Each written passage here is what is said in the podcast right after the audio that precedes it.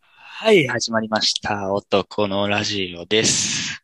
男のラジオでは、タロシュンの目線で、男っぽさ全開で、世の中を噛み砕いていきます。気軽に聞いてってください。えー、今日は後ろでにゃんこが寝てる、俊介と。台風16号に伴って、サーフィンやりたい気分が爆上がりしてる太郎です。やめといた方がいいよ。本当に。危ないから。俺心配 してる。いや、でも俺、この前の台風も行ったで。15号だって、14号だってか。来たやん。 21号、21号。 21号じゃねえよ、お前まだ。未来やん、それ。ん 未来やん。かっこいいじゃん、でもあいつ。んかっこいいじゃん。いやいや、変わるだろ、年によって。21号の姿も。 そんな、そんな、21号の台風は来ない。じゃあ18号、18号。いや、まだ、まだだって、まだ先ないよ。 18号だってさ、結構あれじゃないおかっぱぐらいでさ、うん、18号は結構おかっぱみたいな感じで。うん、うんうんうん。ボケが雑なんよな、本当に。ドラゴンボール出てくるし。うん。言っちゃったよ。 というわけでね、はい。今回はですね、先生さん。ん秋が近いということでね。いや、もう秋よ。もう秋よ。もう秋もう秋か。まあ、そうだよね。気候も涼しくなってきたね。うん。とりあえず、あの、読書の秋って言うじゃないですか。言うね。なんで、僕たちがおすすめする面白い本を、ちょっと話していこうかななんて思ってます。いいね、はい。いいですかいいよ。というわけでね、私たち二人の、まあ読んでて面白いなと思った本を今日は紹介していきたいと思います。はい。はい。じゃあ、どうぞ。そうね。しゅんずさんが、まあ、読んでて、はい。面白かったと思う本を教えてください。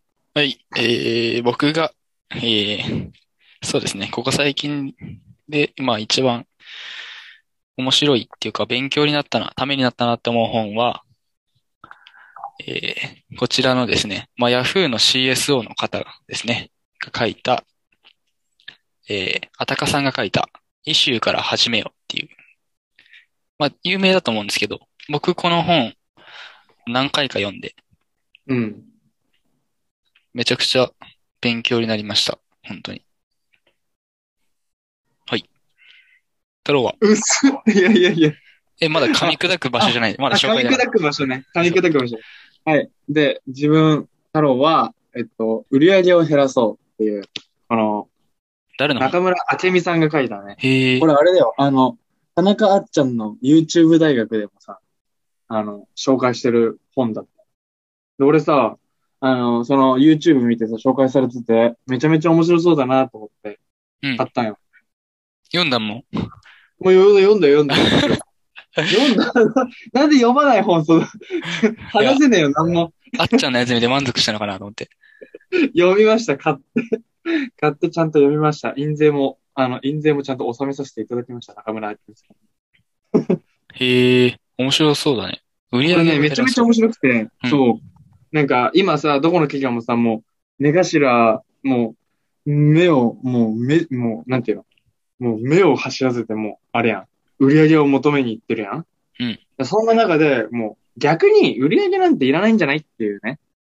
売り上げいらないで、もっと従業員大切にしようよっていう本なんよ、これ。そうへあれごめんごめん、今ちょっと、今ちょっとさ、ごめんごめん。うん、あっちゃんしゃべっちゃった。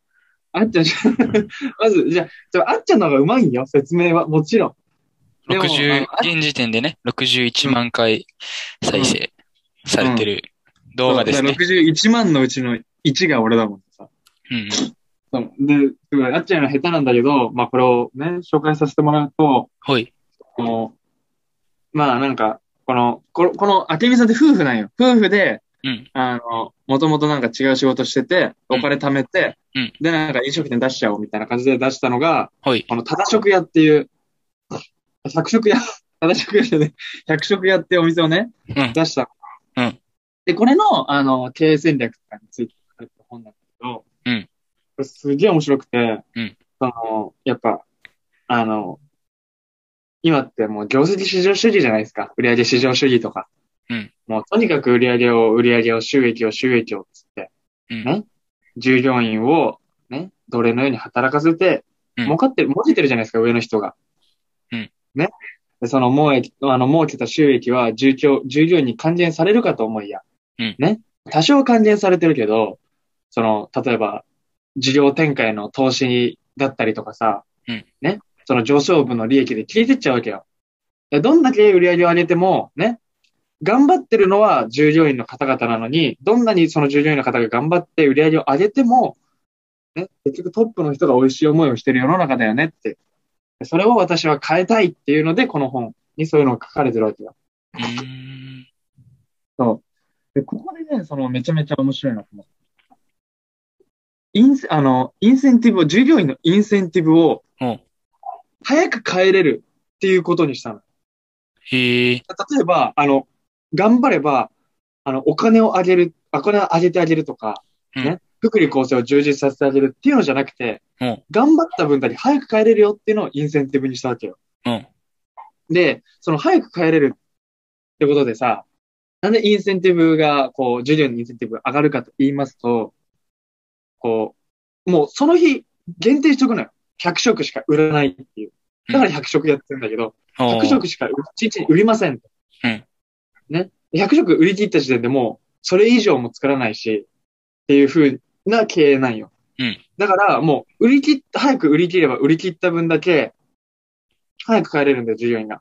うんってことは、早く帰れるってことは、例えば、人間らしい生活。あ本来人間が求めてる生活をできるわけじゃん。例えうば、ん家族で、あの、食卓を囲んでご飯を食べれるとか、うんね。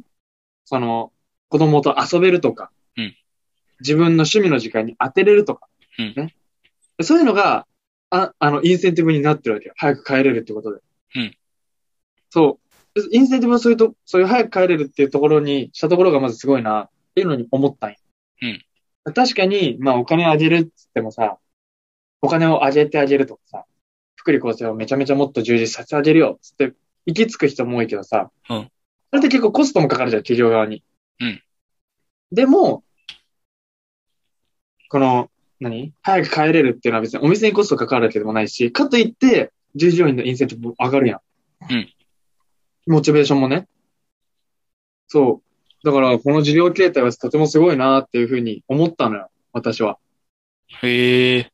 そう。で、やっぱほら、あの、いろんな飲食店でさ、その、何食っていう限定のあれがないからさ、例えば、ね、あの、何をどんぐらい仕込んだらいいかわからないし、あとどんぐらいお客さんが来るかわからないからさ、うんだりーなって思う時もあるやん。いや、バイトやってて思うらだって、終わりが見えないじゃん。じゅ、あの、終了時間まで。まあね。そう。だけど、100食っていうくくりがあれば、100食売り切ったら終わりだから。例えばもう90食売れてたら、あと残りの10食で頑張ろうともなるし、うんたったもう100食しか売らなくていいんだったら、その中のサービスを充実させようと従業員が勝手に思うんだって。へえ。そう。100食ってもうゴールが見えちゃってるから、もうだったらよりその中のサービス、自分に余裕が生まれる分、サービスにこう、より丁寧なサービスをできるようになる。うん。で、ほら、あの、100食って決めてるから、あの、バカみたいに仕入れをせずに、ね、その100食分の仕入れだけをすればいいから、フードロスも防げるわけよ。はいはいはい。はもう間接的に人件費も減らせるし、その、仕入れ、せ仕入れの値段あとランニングコストあの、冷凍庫とか買わなくていいから。だって、100食分の、100食もこれだけを売り切るっていうのだから、保存しとく必要がないんだって。うんで、もし余ったら従業員にあげるみたいな感じなんだって。うんそう。だから、その、何冷凍庫とか。まあ、冷蔵庫あると思うけど、冷凍庫にかかる費用とか、ランニングコストもいらないから、うんいろんなところで経費削減があれなんだってよ。図れるんだって。なるほどね。そう。で、例えば、あの、何曜日で別に変わんないから、例えば土曜日が200食とか、日曜日は300食とかなんないで、もうとにかく月火水木、金土日で全部100食なんや。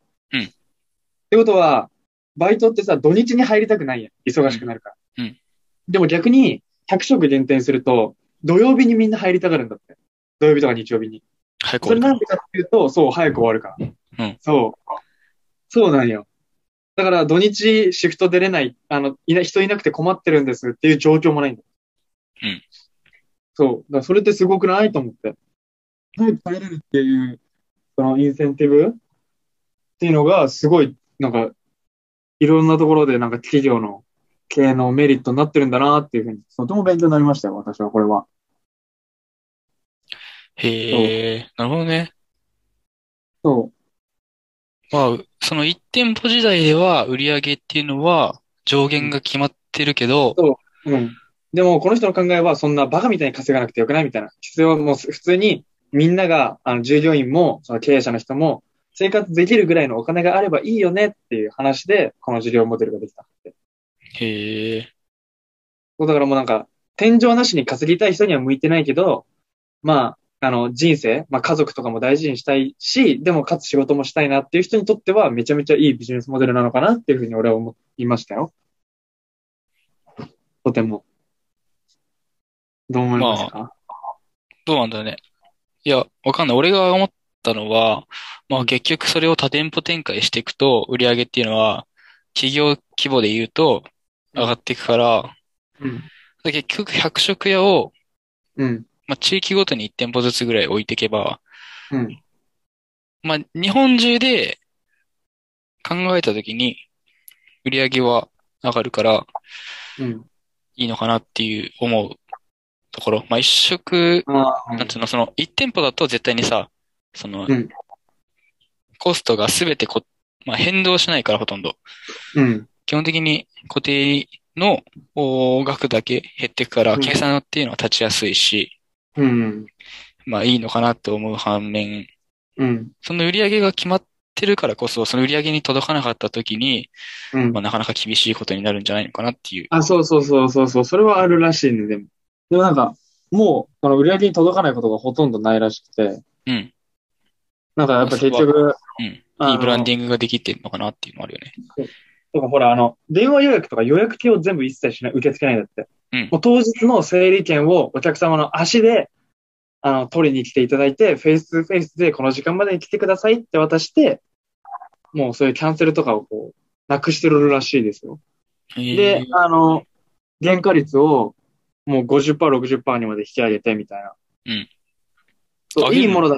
そう、上げるんだって。だいたいほら、飲食店って原価率30%とかが目安だよって言われてるけど、それも50%とかにするらしくて。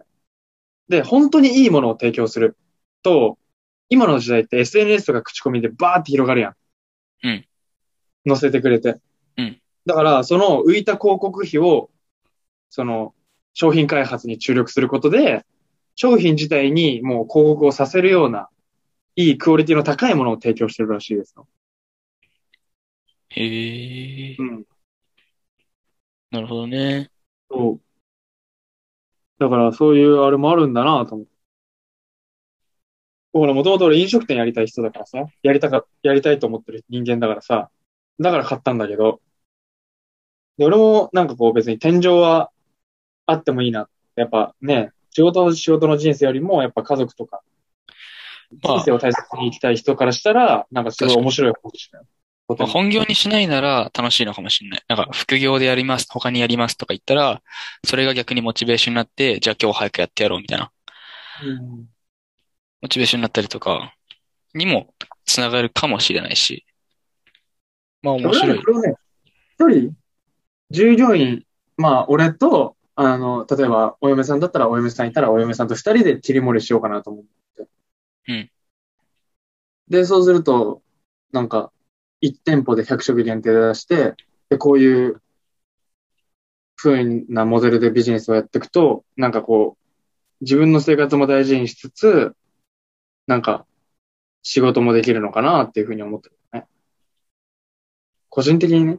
なんか俺別にあの、年収3000万、4000万稼いで、フェラーリ乗って、ロレックス買ってとかっていうのは、もう死ぬほど興味ない人間だから。うんだからそういう人間にとっては、なんかこれを主軸にして、ビジネスをしていくのも面白いのかなとか思っちゃったね。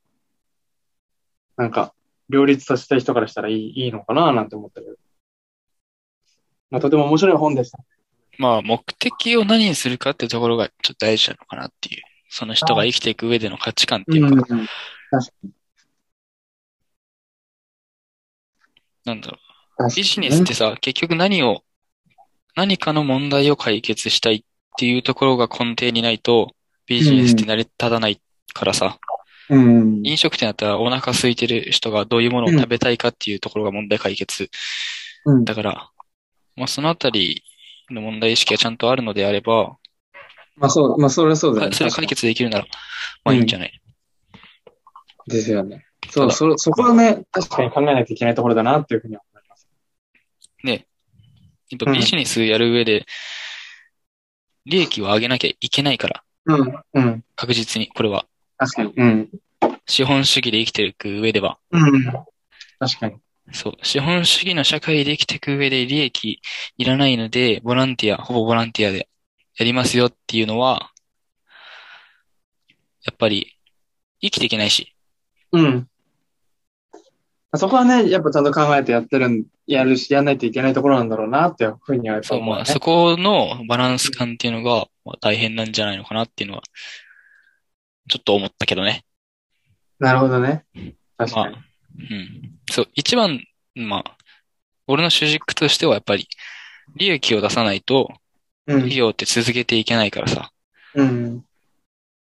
そういう店舗を持つならなおさら、うん。ね、固定のコストがかかっちゃうわけだから、そうだね。だからもう必要最低限の利益とか、あの、経営の経費とかについてはやっぱより慎重になって考えていかないといけないのかなとも思うよね。うん。うん。先々のことを考えたときに、まあ、どういうリスクがあって、そのリスクに、その利益で対応できるのかっていうところだったり確とかか、に。うん。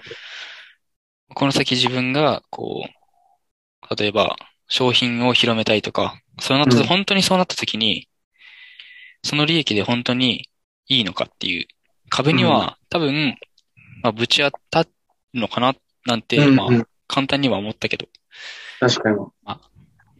その人次第かな。そうだね。もう頑張り次第になってくるからね、それとか結局、結論はもう自分次第、自分の頑張り次第っいていや、うところまあ、が。頑張り次第っていうか、その人の価値観次第。うん。確別かに。にね、その日暮らしでも幸せでいいやっていう人だったらそれでもいいと思うし、うん。生き方はあ人野それぞ望れ。があるんだったら。うん。というわけでした、私は。はいはいはい。面面白いね。イシュー、イシューについてどうですかイシューのあの本。いや、太郎くん面白いですね。その売り上げを減らそうっていう 考え方自体も、本もね、ぜひ読んでみたいなって、思いましたはい、思いました。あ、それは良かったです。 まあ続いて、僕はのい紹介したい本なんですけど、はい。こちらの一周から始めようっはい。ていうね、知的生産のシンプルな本質っていう、はいはいはい。まあ、本質を探ろうっていう本なんですけど、まあ、この本何がすごいかって、めちゃくちゃ頭の中を整理できるツールが学べる本っていうか、その考え方が学べる本で、で、一周って、まあ、成り立ちがあって、一種っていうかなんだろうな、本当に価値のある仕事って何なのかっていうか、それを見極めるときに一種っていうのは大事だと思ってて、さまず一種があります。その一種度が本当に、えー、レベルが高くて、温度感が高くて、解かなきゃいけない問題なのかっていう。まず解けないのか解けるのかっていうところ。うん。で、あ、違う。その、解いた方がいいのか解かない方がいいのかっていうところで、横軸があるのね。うん。で、縦軸に、それの解の質っていうんだけど、その解き方の質うん。が高いのかどうかっていう。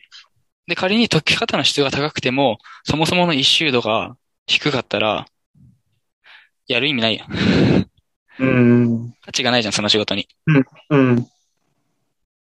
だからだって、や、みんながやってないんだとしたら、それってただ単に一周度が低いからやってないだけであって。うん。うん。解くべき問題っていうのは一周度が高いものを解いた方がいいよねっていうう。でそれをかつ、高い質で、うん。えー解いていくためには、どうすればいいかっていう考ああ、なえるほ方が、ど。はいはいはい。の解き方その、まあ、本質の探り方っていうところ、週のうん問題点の、えー探り方っていうもん、もう書いてます。考え方が。もう根底のね、根底中の根底そうについてそうそうそうそう考えろ。で、多分、人って世の中生きていく上で、あの、日々仮説立てて検証してっていう、まあ、いわゆる PDS みたいな、プラン、ドゥ、C っていう、この3つで多分日々回してると思うんですよ。普通の人はね。例えば、なんだろうな、お昼ご飯お腹空いたなって思った時に、やめよう。この話じゃないなうん。例えば、なんだろうな。わかりやすい例がないんだけど、サッカーで、サッカーが一番わかりやすいんだけど、サッカーで相手が正面から突進してきてるってなったら、左避けた方がいいやん。うん。例えばね、左避けて、相手対応してきた。じゃあ次左避けても対応できるんだったら、ちょっと前にダイレで蹴った方がいいなとか。うん。そういうふうに仮説を立てて、検証してやっていくじゃん。うん。で、この PDS のこう回し方とかを緻密に計算してってね、どうやっていくと、それが本当の解決につながりますよってところだったりとか、うん。あとは、そうだな、ミーシーっていう考え方とかも学べるし、ミーシって何ミーシー、これもうみんな調べてください。もう自分で調べてくださ い。簡単に言うと、うん。ダブりなく漏れなくっていうことなんだけど、うん。いろいろ問題点を洗い出してたときに、まあ、問題点が、問題点とか仮説とか解き方とかがダブったりとか、あとは、いや、これもあるでしょっていうものが漏れてたりとかするの。そういうのをダブりなく漏れなくするっていう考え方をミーシーって言うんだけど、うん。こうしていくと、あの、本当に意味ある、本質的に意味のあるこう塊っていうのが見えてくる。うん。で、それがイシューの中でも最も大事だよねっていう要素分解のうん。解っていうか、解くべき問題っていう、うん。問題点っていうのが見えてきますよっていう話なんだけど。うん。いやー、伝わってないね、これ。難しいね。で簡単に言うと、問題があります。それを解くためには、どういう要素で成り立ってますかっていう話。うんうんうんうんう終んわり。うん。それが、その本には全部載ってると。簡単に言なうるほと、ど。そう、うんあのー問題点があるとして、その問題点を要素分解していきます。うん。その要素分解、はいうんそうそうそう。うん。要素分解してたときに、うん。その細かくなったところからどうやって解いていくのがいいですかっていうお話。なるほどね。その、要素本質的にそう問題に対する、あの、アクションの仕方ってことでしょまあ、アクションの仕方ももちろん載ってます。うん。その問題点の見つけ方からアクションの仕方まで。あ、なるほど載っねて。ます。はい。はい。なるほど。なるほど。そういう本ということで。それが、なんか、何に生きてくるんですかそういうのが、例えば。いやマジでこれは、人生において、これが必要じゃないタイミングって俺見たことなくて、うん。まあビジネスが一番多分これ使えるんだけど、うん。まあビジネスって、何かしらの、こう、問題点を解決するためにやるじゃん。その時の、そうそうそう、その問題点の本質は何なのかっていうはいはいはい。ところを考えさせられてて、うん。例えば、俺だ、俺が、まあ今やろうとしてる、そのうん、大学生とクラブの、こう、結びつけのあたりに、うん。考えると、その、本当に困ってることっていうのは、大学生がプロになりたいってことと、うん。プロからすれば大学生を取りたいんだけど、どういったところのルートから探すのが一番効果的なのかっていう、その解が分かってないうん。っていうところにあると思ってて、それで、えー解くべき場所を提供するっていうのが、このサービスっていうのがおー、なるほどね。解なのかなっていうのはは、今、現時点で俺が持ってる仮説なんだけどいはい。うん。そう、そういう事業仮説とかをどんどん立ててって、で、それを見るときに、例えば、その仮説を解いていくためには、どういった要素で成り立ってるのかっていううん、うん、うん、うん、うん、うん。例えば、プロはどういうとこ、プロのクラブスカウトとかはどういったところに注目して選手を探しているのかとか、うん、こう、どうしていったら選手にとって、えー移りやすい、えーサービスになるのかっていうところを見ていったとき、見てって、そうしてくるとさ、だんだんさ、え、これって必要だよねっていう。えこれって必要じゃないよねっていううん、ものが見えてくるじゃん。うん、で、これが必要だよねっていうものを、会の質を高めていくことによって、いいサービスが、まあ、できていくんですよっていう。うん、うん、うん、うん。なるほどね。はい、はい、はい。で、これって別にビジネスだけじゃなくて、うん、結構、なんつうんだろう、その人生においても、まあ、役立つと思ってますと。いうのが、あの本に全部含まれていますと。はい。ビジネス太郎、でも日常生活が。太郎でもさ、はい、なお、例えがうまくいかないんだよな、今日。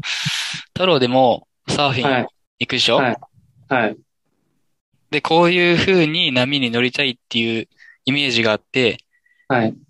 で、こういう波が、今日はこういう波っていうのが見えるわけじゃん。はいはいはい。だとしたら、今日はこういう、そういう激しい感じじゃなくて、はい。膝とか綺麗に使って、乗っていく方に主軸にしようみたいな。はいはいはいはい。で、乗ってみたら意外と、あれ今日波あるじゃんみたいな。行ってみたら波あるじゃんみたいな。はいはいはい。いや、違うわ。違うくないか。 なんか、これ、ボツだわ。え、ボツじゃないよ。違う違う違う。だから、あの、例えば、ね、あの、俺がサーフィンを行って、ね、波に乗るじゃん。波に乗って、で、あれ、今日この波とこの感じは合わないな。じゃあどうやって乗ろうかな。とかで、うん何がダメで、どこをどうやって改善すれば、もっと今日のこれ、このもん波に乗りやすくなるのかなとかっていう話になってくるってことでしょそうそうそうそうそうん。だから問題に対する、も、も、その、う。その問題の本質が何なのかっていう話。うん、言いたいのなが。るほどね。そう。その、考えるときの手段うん、というか、うん、その手段の中にあるものっていうか、うん、うんうん。とにかくむず、ちょっと言葉では表現しづらいと、いうことです。そう自分の中で、うん、こう、まだ噛み砕けてない部分っていうのが多分あって、うん。言葉にするのが難しいんだよね。なるほどね。なんて言うんだろうな。難しいんだけど。まあ、生産性が高い人とかは結構やってるじゃん。うんうん。イメージしてもらえたらわかるんだけど。だから生産性が高いってことは、その問題のアプローチと問題発見に対する解決策みたいなのをよく知ってるから、それでどんどんどんどん、や、あの、解決して、うまくいくから生産性が高いってことでしょそうそうそうそうそうそうそう。そううん。いうことそういうこと。なるほどね。わかりましたか皆さん。すいませんね。いやいやいや、すいません、本当に。すいません。まあ、俊介さんのね、紹介する本は難しいということで、やっぱ、で、この本、まあ難しいけど、マジで勉強になる。うん。今まで読んだ本の中で2番目に難しい。まあでも確かになんか説明、口に出すとなると難しいかもね、そういうのって。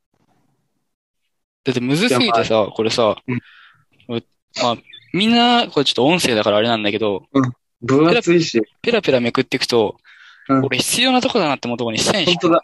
黄色で線引いてあるんですよ、皆さん、これ。あ と、はい。これ、さ、必要だと思うところ全部引いてったらさ、うん。多すぎて。すごい引いてるもんね、今。そう、良くないじゃん、こういうのって。でも俺にとっては必要だと思って引いてたんだけど、う必要だと思うとこが多すぎて、ん。わかんなくなっちゃうやつだ。もう本当そうにそう。本質が見つかってないじゃん。そう。俺がね、 俺が見つかってねえじゃんっていう。い本質が見つかってない。や、それぐらい、めちゃくちゃ濃い内容の本で、おー。で、めちゃくちゃ勉強にはなる。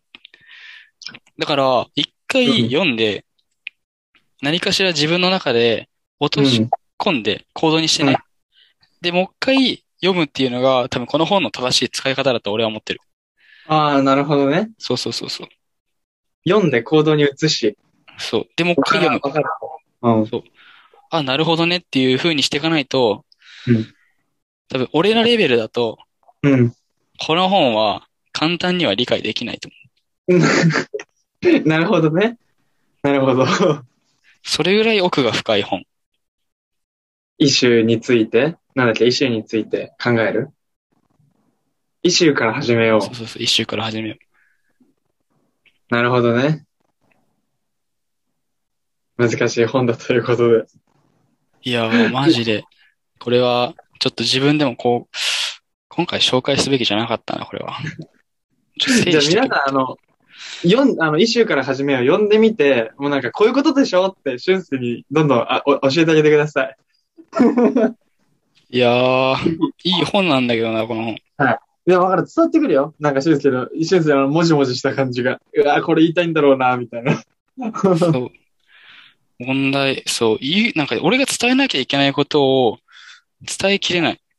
はい。あーもったいないな。いや、それはね、だから読んでからのお楽しみということで、皆さんが、いいのではないでしょうか。どうで読しんょでう、か。もう本当に皆さん読んでください、本当に。